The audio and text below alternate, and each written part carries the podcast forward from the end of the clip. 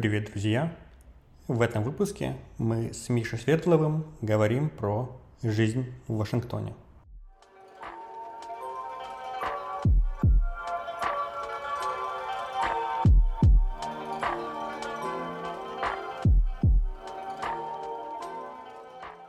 Кем ты был до февраля 2022 года?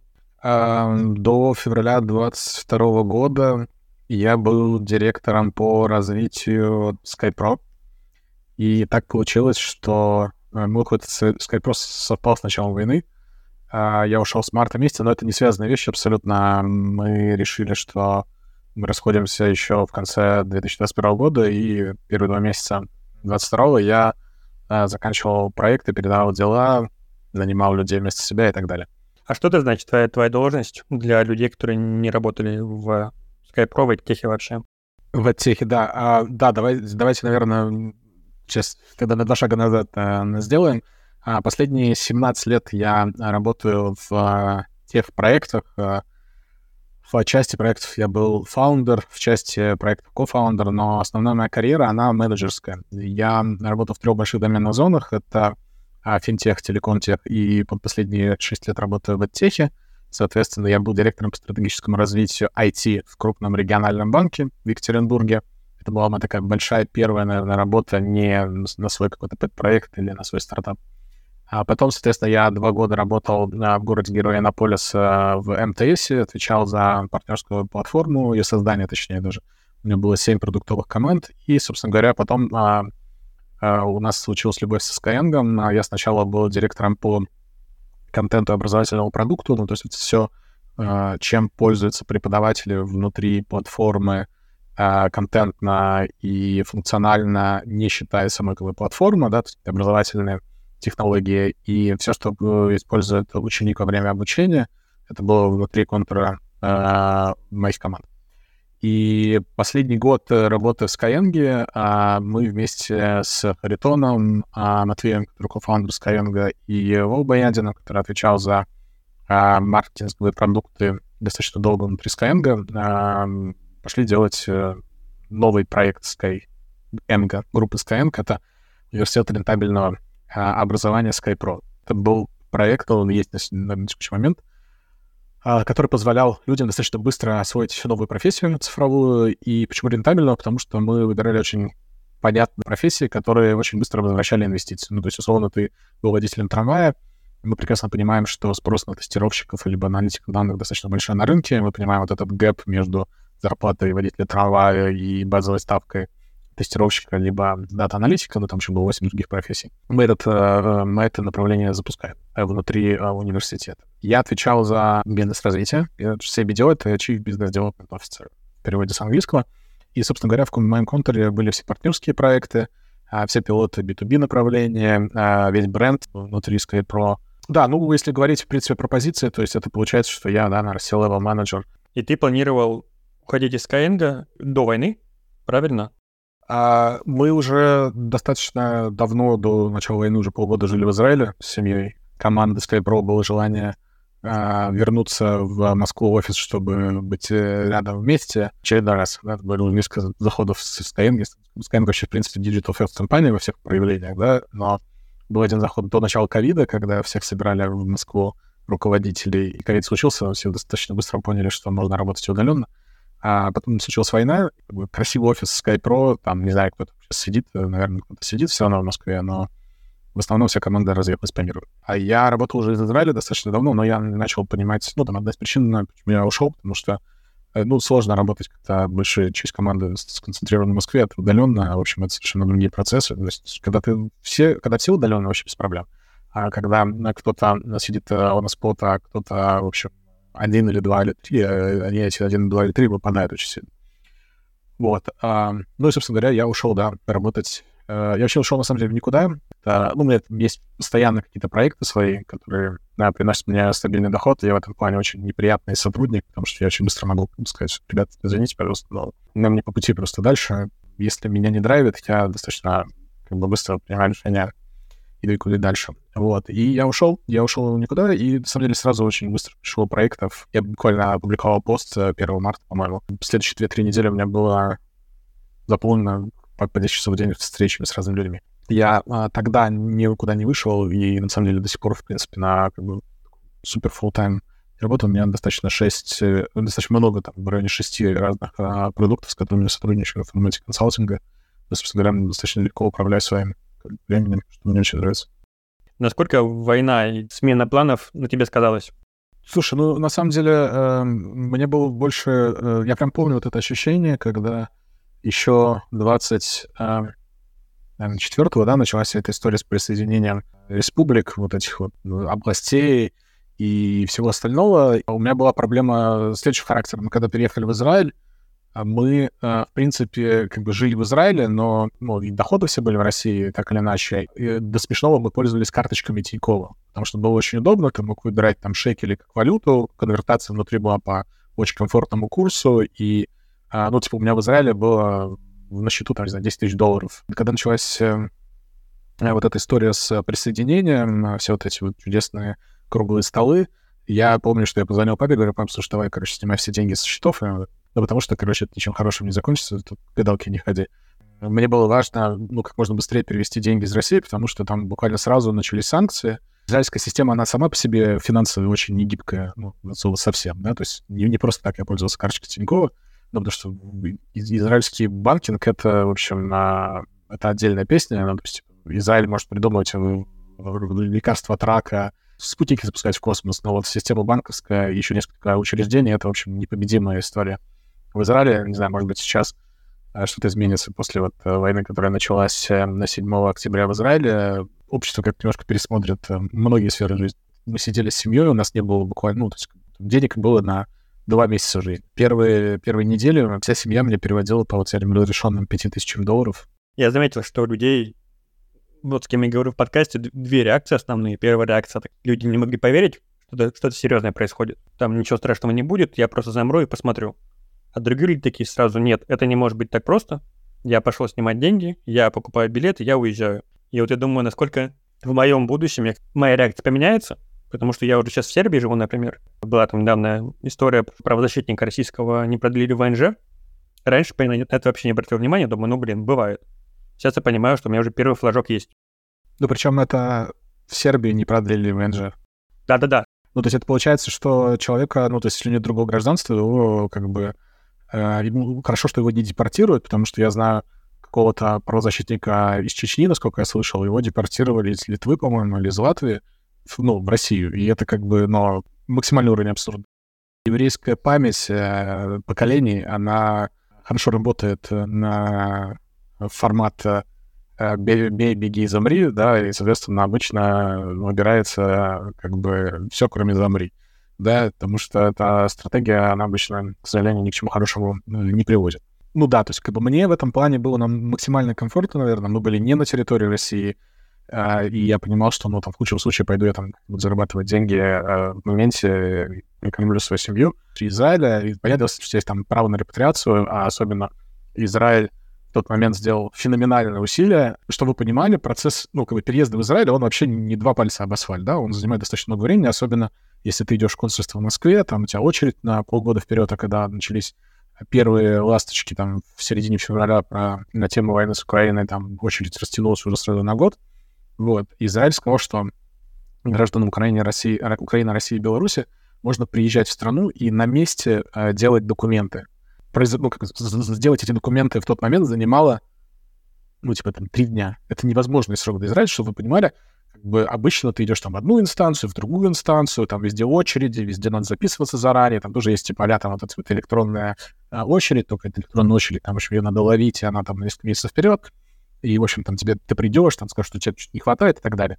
А там а, в девяти городах э, открыли такие полевые центры репатриации, в которых сидел сразу консул, представитель МВД, представитель Министерства абсорбции, и ты просто шел по конвейеру. Ну, то есть это чудеса просто антибюрократии, которая, ну, в принципе, в Израиле невозможна. То есть, если вы хоть раз были в Израиле и сталкивались с какими-то необходимостями сходить по инстанциям, при всем любви к Израилю, да, но это просто, ну, просто адская история. Если не обед, то плохое настроение у человека. Это вот как вот в России до появления МФЦ и госуслуг. Ну, то есть все, что было вместе взято, помножено еще на три. Но мы с тобой, на самом деле, собрались поговорить про то, что ты уже в США. Поэтому как произошел этот путь от Израиля до США? Э, да, на самом деле он бы и не произошел.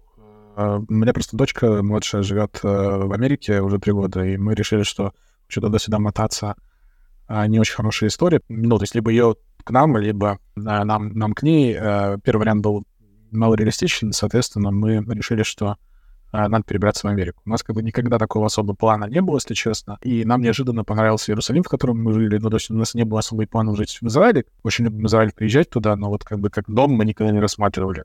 А сколько у тебя дочки лет? Что она в США три года живет? Дочке уже? 9 лет, э, дочка от первого брака. Дом другим э, три с половиной и год. А, и вы, получается, вот так, она одна там, как, она без вас там жила? Да, но она жила с э, мамой и с э, бабушкой и дедушкой. Мне просто тоже интересно, что я вот говорю с людьми, и у людей, которые дети есть, у них, конечно, структура принятия решений совсем другая. У меня там Саша есть, который в Будве, он говорит, типа, мы просто выбирали хорошую русскоязычную школу не в России. Нам важно, чтобы она училась на русском, нам важна культура наша. Поэтому как бы вариантов было не очень много на самом деле. Я такой думаю, блин, вот это, конечно, сужение как бы области решений. Ну, особенно э, если дети еще учатся в школе, то сто процентов. То есть у меня младший, они как бы садики, то есть он средний когда мы переезжали, еще самого младшего не было, был только средний. Соответственно, он пришел в израильский садик, там через неделю он отлично говорил на иврите. Сейчас переехал в Америку, он пошел в американский садик, шпарит на английском. Ну, с английским мы, конечно, дадим еще фору, потому что у нас все-таки английский свободный, вот. А иврит, конечно, был такой не очень. Да, с детьми это, переезд с детьми — это отдельное приключение. Кухню собирал э, человек, который работал... Так случилось, что у моего папы в Нижнем Новгороде. Ну, чтобы ты понимал, папа в Нижнем Новгороде, э, человек э, собирал мне кухню в Вашингтоне, в Америке. А, да, он с тремя детьми, с женой пошел через Мексику, через границу. Ну, то есть мы переезжали по рабочей визе, у нас без приключений было, мы приехали, здрасте, виза. Вот, а, а он переходил через Мексику с тремя детьми. И таких случаев очень немало, и огромное количество русскоязычных э, людей поехало в Америку. Ты переехал, потому что у тебя там дочка, но как, как это происходило? То есть ты там искал работу сначала, или ты по-другому как-то построил? Я сделал визу рабочую, и, соответственно, мне это было несложно абсолютно. У меня огромное количество публикаций научных, ненаучных, статей, интервью. То есть это собрался в кейс с юристом, и мы отправили через три недели, даже без ускоренного, пришел позитивный ответ, и вот все, все хорошо. А расскажи чуть подробнее про эту визу. То есть что она дает, что не дает? Да, есть две, два типа виз талантов. Э, верхнеуровневая — это У1, она не миграционная, и ЕБ1, она миграционная. То есть она подразумевает выдачу в дальнейшем грин-карты. Грин-карта — это как ВНЖ, да? Пять лет по визе талантов, соответственно, потом может претендовать на гражданство и паспорт. Многие делали беженство, да, кто, у кого были возможности сделать визу туристическую, приезжать сюда, приехать в Америку и подать на беженство. У меня огромное количество знакомых приехали и подали на беженство. Ну, более такой неприятный статус, потому что, во-первых, тебе могут потом отказать, а во-вторых, там много ограничений есть. Но плюс беженство, что тебе дают э, разрешение на работу сразу же всей семье, и это, конечно, э, огромный плюс. Ну, то есть, например, э, по О1 у тебя э, супруга не может работать, по ЕБ1 э, может работать, вот. Но ЕБ1 более сложная в доказательстве виза. С одной стороны. С другой стороны, я знаю огромное количество людей, которые там, ну, обычные, в общем, дизайнеры, продукты и тоже спокойно показали свою ценность и а, получили эту визу. Но, соответственно, О1 дается на три года, а ЕБ1, она бессрочная, то есть это грин-карта, дальше тебе надо просто следовать принципам а взаимодействия с грин-картой, там находиться, по-моему, более половины года в Америке, ну, в общем, такие ну, общие правила есть. Интересно, потому что я слышал про как раз документы для беженцев в Европе, что они отличаются от американских, они как раз, по-моему, вот если не буду говорить по фактам, но кажется, что они дают очень мало прав. Это такой очень жесткий статус в Европе беженца. Там в каких-то странах, по-моему, даже тебе прям нужно жить в конкретных местах, условно там в общежитиях для беженцев. У меня много украинских э, друзей, они прям привязаны к локации. Ну, то есть я думаю, что это не только для украинцев так работает, я думаю, что для всех остальных работает. А у меня есть э, знакомые, которые а, подавали а, на политику в Европе и успешно получали документы, там, в Германии, по-моему, вот, но тут, мне кажется, основной вопрос, э, вот у тебя очень классный был пример а, твоих друзей из э, Будвы, что э, очень важно понять, зачем ты уезжаешь, да, зачем и какую конфигурацию ты строишь. Потому что если ты понимаешь, что ты условно хочешь уехать пересидеть, ну вот видишь, там уже два года идет, там так себе пересидишь, и, видимо, ни конца, ни края пока что нету. Миша рассказывал в одном из предыдущих выпусков, что он заикарился в Сербии. Вот мы заикарились э, в Вашингтоне. Очень сильно важно просто принять это решение и понять, э, зачем ты едешь в ту или иную страну. Наверное, очень много ребят едет в Америку, там вот золотые горы, где огромное количество вакансий, всего. Ну, нет. Ну, то есть, как бы, да, ты можешь, естественно, а, много, много чего сделать и много в чем преуспеть. И есть э, вот этот мой любимый пример — а, депутата из... Э, откуда он там? Из какой-то... Из Башкирии или что-то. Он, короче, переехал, уехал, когда война началась в Америку, и сейчас работает, то есть политики, и работает трак-драйвером. Ну, много, много есть таких примеров, но то идеальный пример, ну, как просто вот, мужик содержит семью. Ну, вот, но опять же, то есть, э, не знаю, есть огромное количество стран, в которых э, будет дешевле, проще и понятнее находиться. Соответственно, в Америке достаточно сложно закрепиться. Ну, кроме того, что Америка дорогая и непонятно, чем здесь заниматься. То есть, давай так, если ты разработчик, именно разработчик, не продукт, не дизайн, ну, дизайнер тоже. Если ты какой-то вот, э, товарищ с хардовой профессией, то, в принципе, скорее всего, тебя очень быстро заберут с рынка. А, а я очень бездельник, я э, руками водитель, да, я менеджер. Ну, то есть таких менеджеров, как я, в общем, вот вроде э, я не то, что сильно искал работу, если честно скажу, да, то есть я там отправлял, может быть, 100 откликов, и делал это неправильно абсолютно, да, там, и сильно причесывал резюме на LinkedIn и тому подобное, там получил какой-то один созвон. А здесь очень важно понимать, э, какая-то подушка безопасности, ну, финансовые и обязательства, да, то есть там, если ты едешь с семьей, с детьми, то, а, то есть либо у тебя жена будет сидеть с детьми дома, а, а либо ты даешь в садик. В садике здесь тоже, здравствуйте, 1200-1500 долларов минимум. А, да, ну и так далее, да, то есть э, аренда квартиры, э, и, соответственно, а, возникает вопрос, где ты эти деньги будешь брать. Uh, ну, и твоя зарплата, не знаю, которая в Москве, не знаю, там 300 тысяч, дол... 300 тысяч рублей, uh, например, на какой-нибудь продукт была как сыр в масле, ты мог себе позволить э, квартиру в центре, там, рестораны, частные садики и так далее, а еще там жена работает, ну, в общем, ну, доход себе там, за 500, то 500, когда переезжаешь, это на текущем курсе это 5 тысяч долларов, а это ниже средней зарплаты. И, соответственно, как бы дальше там начинается много разных интересных моментов, а, плюс еще налоги, да, там прогрессивных школ налогов можете съесть там 50% зарплаты, тоже большой вопрос, что ты с ним будешь дальше делать. Описал, значит, США с точки зрения, как бы, почему ехать не надо. С другой стороны, ты, ты описал свою мотивацию, что ехать тебе нужно. Расскажи про свой план. То есть что, что ты хотел сделать, как ты хотел построить свою жизнь, насколько у тебя это получается? Я целеустремленный парень, у меня обычно все получается, что я планирую. Э, и ну, мы приехали, купили дом, живем. Писал долго, все хорошо, есть э, а, проекты, есть э, клиенты, есть легальный статус в Америке.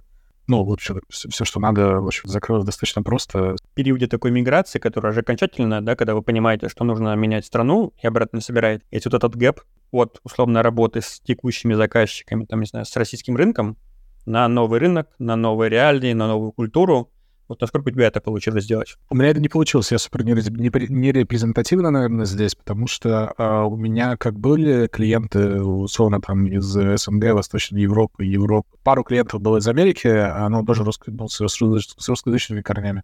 Так я, в принципе, э, на, на этом и, и остался. Да, я просто как бы, условно скажем так, продал а, свои, свои российские дивидендные бизнесы, а, продолжил работать с теми ребятами, которые условно там делали компании образовательные в России, сейчас делают в Казахстане, в Армении, в а, Польше, Румынии, ну, в общем, там, в Филиппинах, в разных странах. Соответственно, я, по большому счету, остался на тех же самых, на том же самом нетворке, который у меня и был. Понятно, что я там постепенно обрастаю местным нетворком, но он, ну, я не ориентирую его как нетворк для каких-то дальнейших э, каких-то бизнес-взаимодействий, скажем так. Да? А, и это может быть, с одной стороны, неправильно, но с другой стороны, у меня, как бы, вот именно в моем случае, э, я знаю, что у меня там несколько уровней есть э, как бы, проектов, которые мне, если все, все развалится, то у меня там самый нижний уровень меня, в принципе, будет держать на плаву совершенно спокойно, да, в этом плане а, я ну, не сильно переживаю. Уровень тревоги, который у меня был там в первые несколько дней, то есть до начала войны и начала войны, рядом не стоит с тем, что я переживаю, что, не знаю, там, закончатся там, финансовые потоки, которые ко мне идут, моему там консалтингу дизайну. То есть у тебя вообще нет, нет плана вот интегрироваться в, в американский рынок? Или, или пока ты просто отложил эту я задачку? Я пока отложил эту задачку, ну, то есть, типа, я считаю, что я работаю, я не считаю, я работаю, там, запускаю международные проекты. А просто эти проекты, они ногами растут в русскоязычную среду, а, людей, которые переехали, там, не знаю, в Европу, не в Европу. Ну, то есть, как бы клиенты потом а, совершенно не русскоязычные, да, а проекты изначально делаются там с русскоязычными или там частично русскоязычными командами. Вот, поэтому для меня а, вот эта история с интеграцией, она, наверное, знаешь, как, как бы я сказал, мне не так критично, ну, мне не так критично работать на американском рынке, потому что обычно это важно, когда у тебя есть вот этот э, гэп между доходом в условных рублях когда ты живешь в другой стране. Понятное дело, что ты, когда получаешь, там, не знаю, все те же самые, условно, 300 тысяч э, продуктовые, там, продукт, э, у меня с продукт работают, они там, получали, получали там, 250 тысяч рублей, соответственно. А, ну, ты как бы на них можешь жить в ограниченном количестве стран с плюс-минус тем же самым уровнем. Да, иногда даже с высшим уровнем. Ну, пойдешь в Ташкент жить, там дешевле, наверное, будет, хотя, может, сейчас что-то изменилось вот, или там, не знаю, в Ереван, что там совершенно другой рынок с другими доходами. А если ты едешь в какие-то страны, типа Англию или Америку, то я себе слабо представляю, как будет жить человек на доход э, продукта работы в Москве. Ну, кроме того, что там часовые пояса — это отдельная история, ну, manageable тема, но вот именно доход нет. А, так как у меня он доход э, совершенно в другом формате выстроен, да, то есть он у меня, условно, по американским стандартам, мне окей, у меня нет какой-то жесткой необходимости. Но прав, ну, как бы, вот правильный э, подход, наверное, тот, который вот ты сейчас, когда вопрос задаешь, ты, ты же его не просто так задаешь. Конечно же, правильный подход э, максимально стараться рвать э, связи, э, ну, в хорошем смысле слова, да, то есть с предыдущими источниками дохода, принимать просто для себя психологически, что, ну, типа, мы здесь надолго, если ты надолго, ну, как бы, если ты как, а, надолго, а интегрироваться, конечно, в текущий процесс. Вот. У нас, на самом деле, э, как бы рабочая сторона — это одна часть, потому что есть же еще социальная сторона, вот, э, и, а, может быть, я, опять же, тут супер, как бы, э, как бы ошибка вышел, а, ну, нам проще в какой-то мере, потому что а, нам было важно место, где достаточно большая развитая еврейская община, да, дети еврейские школы, занятия и так далее, синагоги, ну, как бы живем в районе, где рядом шагу доступности есть 8 э, синагог, садики, школы, магазины, рестораны кошерные. Нам в этом плане немножко проще, потому что есть вот эта общинная жизнь, да, то есть неважно, ты переехал, о, привет, э, конечно, пойдем к нам в гости, к нам в гости, этих в гости зовешь, что у тебя как бы есть другой уровень а, интеграции, назовем это так. Если ты просто переезжаешь, ну да, у тебя есть сообщество дизайнеров, сообщество продуктов, сообщество IT, а, сообщество мамочек, ну, это самое, самое обычно работающее сообщество, да, но все равно, наверное, нам было в этом плане, конечно, ну, типа, на порядок проще. Я даже как бы не строю каких-то иллюзий. Ну, на самом деле, очень важно сказать, что у меня и э, рабочее, оно не совсем осталось в прошлой жизни. Ну, то есть я не могу сказать, что я работаю с теми же самыми людьми. Ну, вообще не с теми же самыми, да, то есть, ну, типа, э, если раньше я работал в основном э, с Skyeng, у меня было какие-то несколько своих проектов, то сейчас эти проекты, условно скажем, закончились, да, и пришли новые, новые клиенты. Да, эти клиенты совершенно разные, на разных рынках. Это очень классно лично для меня, мне это драйвит, да, это совершенно новые задачи, и этих задач стало намного больше. Не могу сказать, что в Skyrim было мало задач, но просто они там были достаточно сфокусированы, хоть и большой вариативности внутри. И тут, конечно, а, мне стало веселее. Со многими общаюсь, все говорят, нужно делать, ты правильно сказал, типа, нужно рвать можно быстрее с тем, что было, потому что якорь, и будет иллюзии, что можно вернуться, вот это все. Мало у кого получается. То есть все вот перед эти пропасти стоят, все понимают, что нужно ее преодолевать как-то, но так как мы все... Ну, то есть есть, наверное, люди, которые уезжали там, в США, в Британию, куда-то еще, изначально сразу с такой мотивацией туда переехать. А мы все переехали немножко как бы из-под палки. То есть, может быть, мы и хотели мир посмотреть, но не как бы, ну, другим образом. И поэтому мы как бы вот перед этой пропастью стоим и такие, блин, ну вообще-то страшно, непонятно, и конкретного пути действий вообще ни у кого нет. И все такие, ну, блин, мы знаем, что делать надо, а как? Вообще загадка. Ну да, я вот с начала войны про мир посмотреть, э, я добавил только две страны в свою копилку, и мне было важно психологически пере... пройти рубеж в 70 стран, вот, и стало 71. Это, ну, а что-то пока что как-то... Я вообще не могу отпуск спланировать свой, потому что я, как представлю, что нужно паковать чемодан, у меня дрожь бросают. И я понимаю, что поездка у меня теперь не ассоциируется с отдыхом вообще. Это, кстати, интересный момент э, про а, отдых э, и дрожь, а, и про интеграцию, на самом деле, даже не столько про дрожь, сколько про интеграцию. А, я вот до сих пор еще не перешел на американский календарь, и, по идее, ну, то есть там у меня какие-то проекты есть, там, с больше, меньше загрузкой.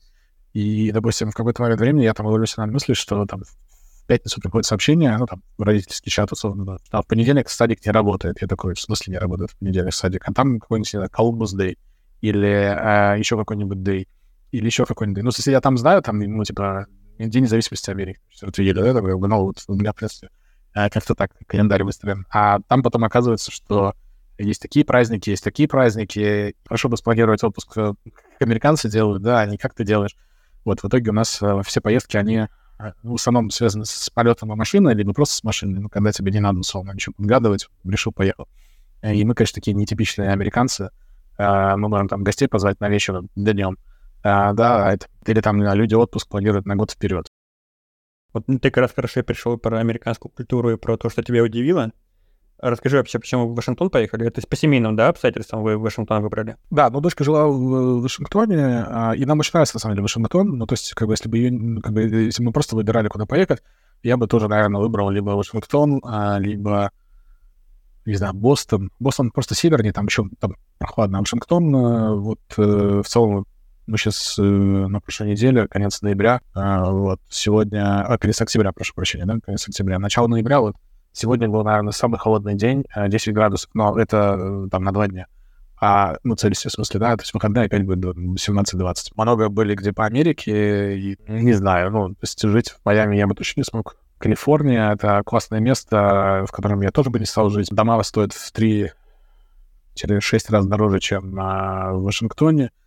И этот налог на погоду, который, это, типа, условно, 25 градусов круглый год, ну, не знаю, надо ли его платить, мне, мне нормально слетать туда на, два, на две недели. Угу. То есть ты, ты, ты уже был, да, в США, и поэтому смог выбрать Вашингтон уже по... Да, мы много раз были, не, мы много раз были я был раз 10 до момента переезда, по полгода, по 4 месяца, по 2 месяца, обучение, конференции, ну, в общем, да, я много где был. Многие, вот, например, вот этот э, товарищ, про которого я рассказывал, с тремя детьми, он не был в Америке ни разу.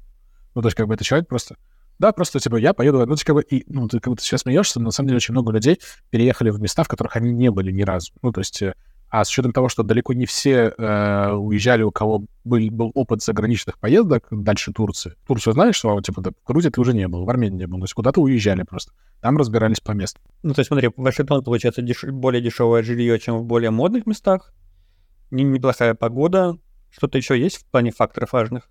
Не, ну смотри, во-первых, давай, ну, как бы, если совсем продавать историю с Вашингтоном, то, во-первых, это супер крутая культурная жизнь. Хочешь театры, хочешь оперы, хочешь концерты.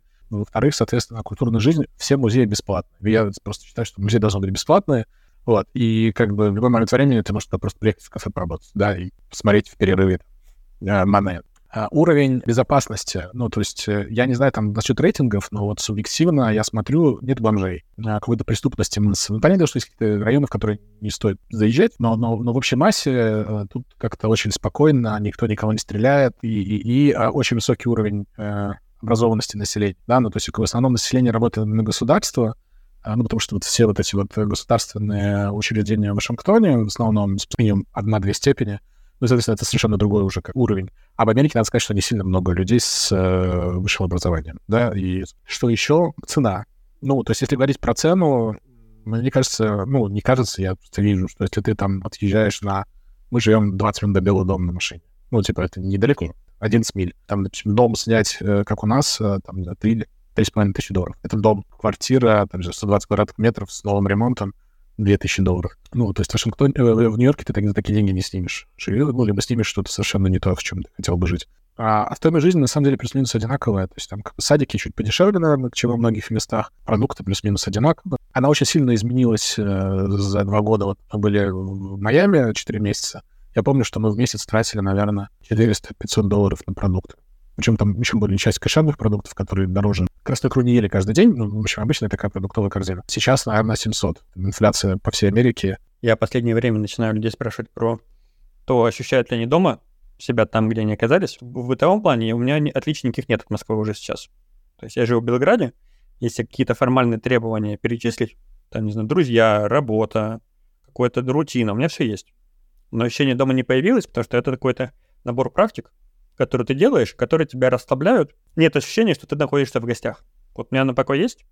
Мне кажется, я не нашел пока эти практики. Вот расскажи, наверное, про ваши. Слушай, практики, практики не знаю, но ну вот просто э, я знаю, что мне надо было где-то заикариться уже. За 6 лет э, путешествовали, не было какого-то ощущения, что вот мы здесь живем. Да, то есть мы жили в Иннополисе полтора года, ну да, жили там классно, съемная квартира, все дела, но мне не казалось, что это что-то такое, знаешь, постоянное. И вот мы, когда приехали в Америку, ну, сначала сняли квартиру, сделали все документы, и я как бы спрашиваю, ну что, остаемся? И как бы жена такая, давай оставаться. Вот, и мы как бы просто вот приняли для себя это решение, что все, мы здесь живем. При этом понятное дело, что у нас там есть огромное количество путей отступления, там, два паспорта других стран. Опять же, если ты работаешь удаленно, то тебе не важно, где с ноутбуком в каком-то Старбаксе сидеть. Я не исключаю, что мы в какой-то момент времени там решим поехать, не знаю, может, на год, на два, может на полгода просто пожить где-нибудь, не знаю, в Буэнос-Айресе или еще где-нибудь. Но точно мы для себя понимаем, что вот здесь, в Вашингтоне, мы как бы... Это наш дом. Да? То есть любые места, куда мы будем уезжать, они будут как поездка шило, шило в одном месте, оно, конечно, последние, последние 15 лет оно не давало спокойствия. То есть я постоянно куда-то перемещался, искал какой-то движ. Но наступило какое-то спокойствие, реально. Это, это, это твое место, что ты его не снимаешь, да, какая-то психологическая такая история. Ну, то есть это такое, как бы, с одной стороны, действие, что покупка чего-то своего, а с другой стороны, проговоренное совместное решение о том, что, ну, я готов, ты готов, поэтому все, мы договорились, мы здесь остаемся у нас разные другие объекты есть э, свои, но просто как вот именно в которых вот, э, вот чтобы прямо жить и жить, да, то есть мы понимаем, что это там типа, место, в котором мы готовы прожить там следующие 5-10 лет, и оно нам комфортно абсолютно, да, то есть это не какой-то компромисс, ничего, то есть оно нам комфортно как снаружи, с точки зрения людей, локации страны, так и с точки зрения того, что внутри, в смысле, внутри помещения, да, то есть, ну и мироощущение, на самом деле очень важный момент, психологический комфорт, тебе что-то не нравится в том месте, где ты живешь, мало вероятно, что на потом тебе понравится. Ну, друзей, конечно, не хватает. Когда мы приехали в Израиль, во-первых, там было много очень друзей на районе, по соседству. А потом, когда война началась, так там просто половина Фейсбука переехала. И ты шел идти по улице, о, привет, привет, привет, привет, привет. Ну, то есть ты, я слышу, что у тебя такое же состояние, что вот этот кризис двух лет вы, вы пережили, вот этот трансформационный, и вы, вы куда-то пришли. Слушай, ну э, кризис двух лет в Америке, наверное, еще нет. Мы только год и два месяца живем в Америке, наверное. Я имею в виду двух лет, типа вот этого война, перемещение, непонятно, что происходит. Ну, смотри, видишь, мы не типичные ребята. Мы не уезжали из, из-под 24 э, февраля. Да, мы уезжали раньше. И нам все такие, ой, как вы удачно уехали. На самом деле у нас план-то был как раз приехать в, в феврале-марте. Вот. А у меня даже билеты были. А у меня были билеты в Америку. Я должен был вернуться обратно в Москву на конференцию в конце апреля 2022 года. То есть я ездил в дочке в Америку, здесь по делам э, встречался, и потом должен был лететь в Москву через Стамбул. И я поменял билеты из Стамбула обратно в тель Надеюсь, что все-таки это новый этап и получается уже как-то прошлое откинуть? Не, прошлое, прошлое уже откинуто. То есть, если что, родители, конечно, находятся в России. Но психологически тоже мы переехали сначала в Израиль, да, психологически тоже были готовы там абсолютно находиться. И мне кажется, очень важный момент, э, когда ты едешь куда-то, а, а не убегаешь, как бы, убегаешь откуда-то. Это совершенно разная история. Вот мне кажется, что у нас не было такого, что мы хотели уехать хоть куда-то из России. Э, ну, то есть, типа, мы точно понимали, что наша дальнейшая жизнь еще до начала войны, она не связана с Россией.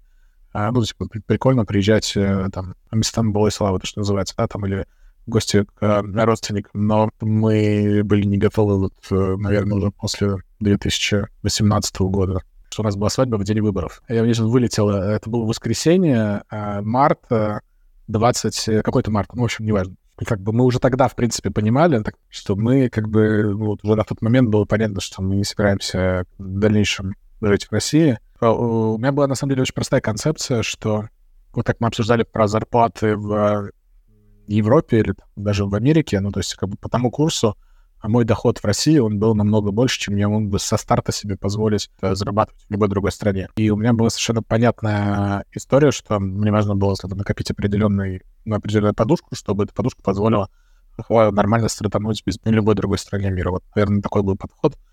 И, собственно говоря, следующие несколько лет э, на это и был акцент.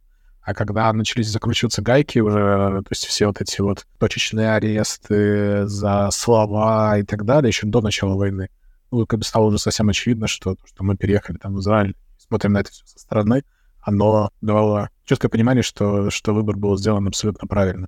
При этом я не могу сказать, что, ну, как бы жизнь в России, она какая-то плохая. То есть совершенно нормальная, классная жизнь. Есть вот эта чудесная мраза, про которую, которую я очень согласен, что можно Э, любить э, э, свою страну и ненавидеть свое правительство, да, то есть у меня абсолютно такие чувства, то есть я э, супер люблю Россию страну, но при этом с правительством, конечно, блин, не повезло. Хорошо, тогда в конце я обычно спрашивал про то, про что, может быть, я не, сказ... не спросил, но тебе кажется важным сказать. А, Слушай, мы, мне кажется, проговорили. Мне кажется, очень важно просто еще раз подсветить, что надо, ну, как ты сказал, отпустить, да, принять, с одной стороны. С другой стороны, все-таки определиться с тем, а, где ты собираешься жить. Э, и нормально, это вот совершенно нормально, я вижу, кто-то возвращается в Россию. А у меня лично нет какого-то осуждения, да, то есть у каждого свой путь, э, и каждый принимает свое решение, основываясь на каких-то вещах. И, конечно, сложно находиться Э, вдали от э, ну, родной привычной среды. Те люди, которые решаются как раз, э, ну, типа, остаться, и у тех и других есть достаточно четкий, понятный стержень, да, то есть они приняли решение. И то, другое решение, оно очень сложно. Вот, мне кажется, важно решение принять просто до конца и сказать, что, да, мы строим новую жизнь, ну, не в России, например, или в России. И просто начать это делать, потому что вот эта вот а, история такой внутренней борьбы, она очень сильно выматывает, да, то есть когда ты не знаешь и мечешься, это это прям а, очень дорого и финансово, и, и морально в первую очередь. Вот, наверное, наверное, этим бы хотел закончить. Принимайте решения и живите счастливо.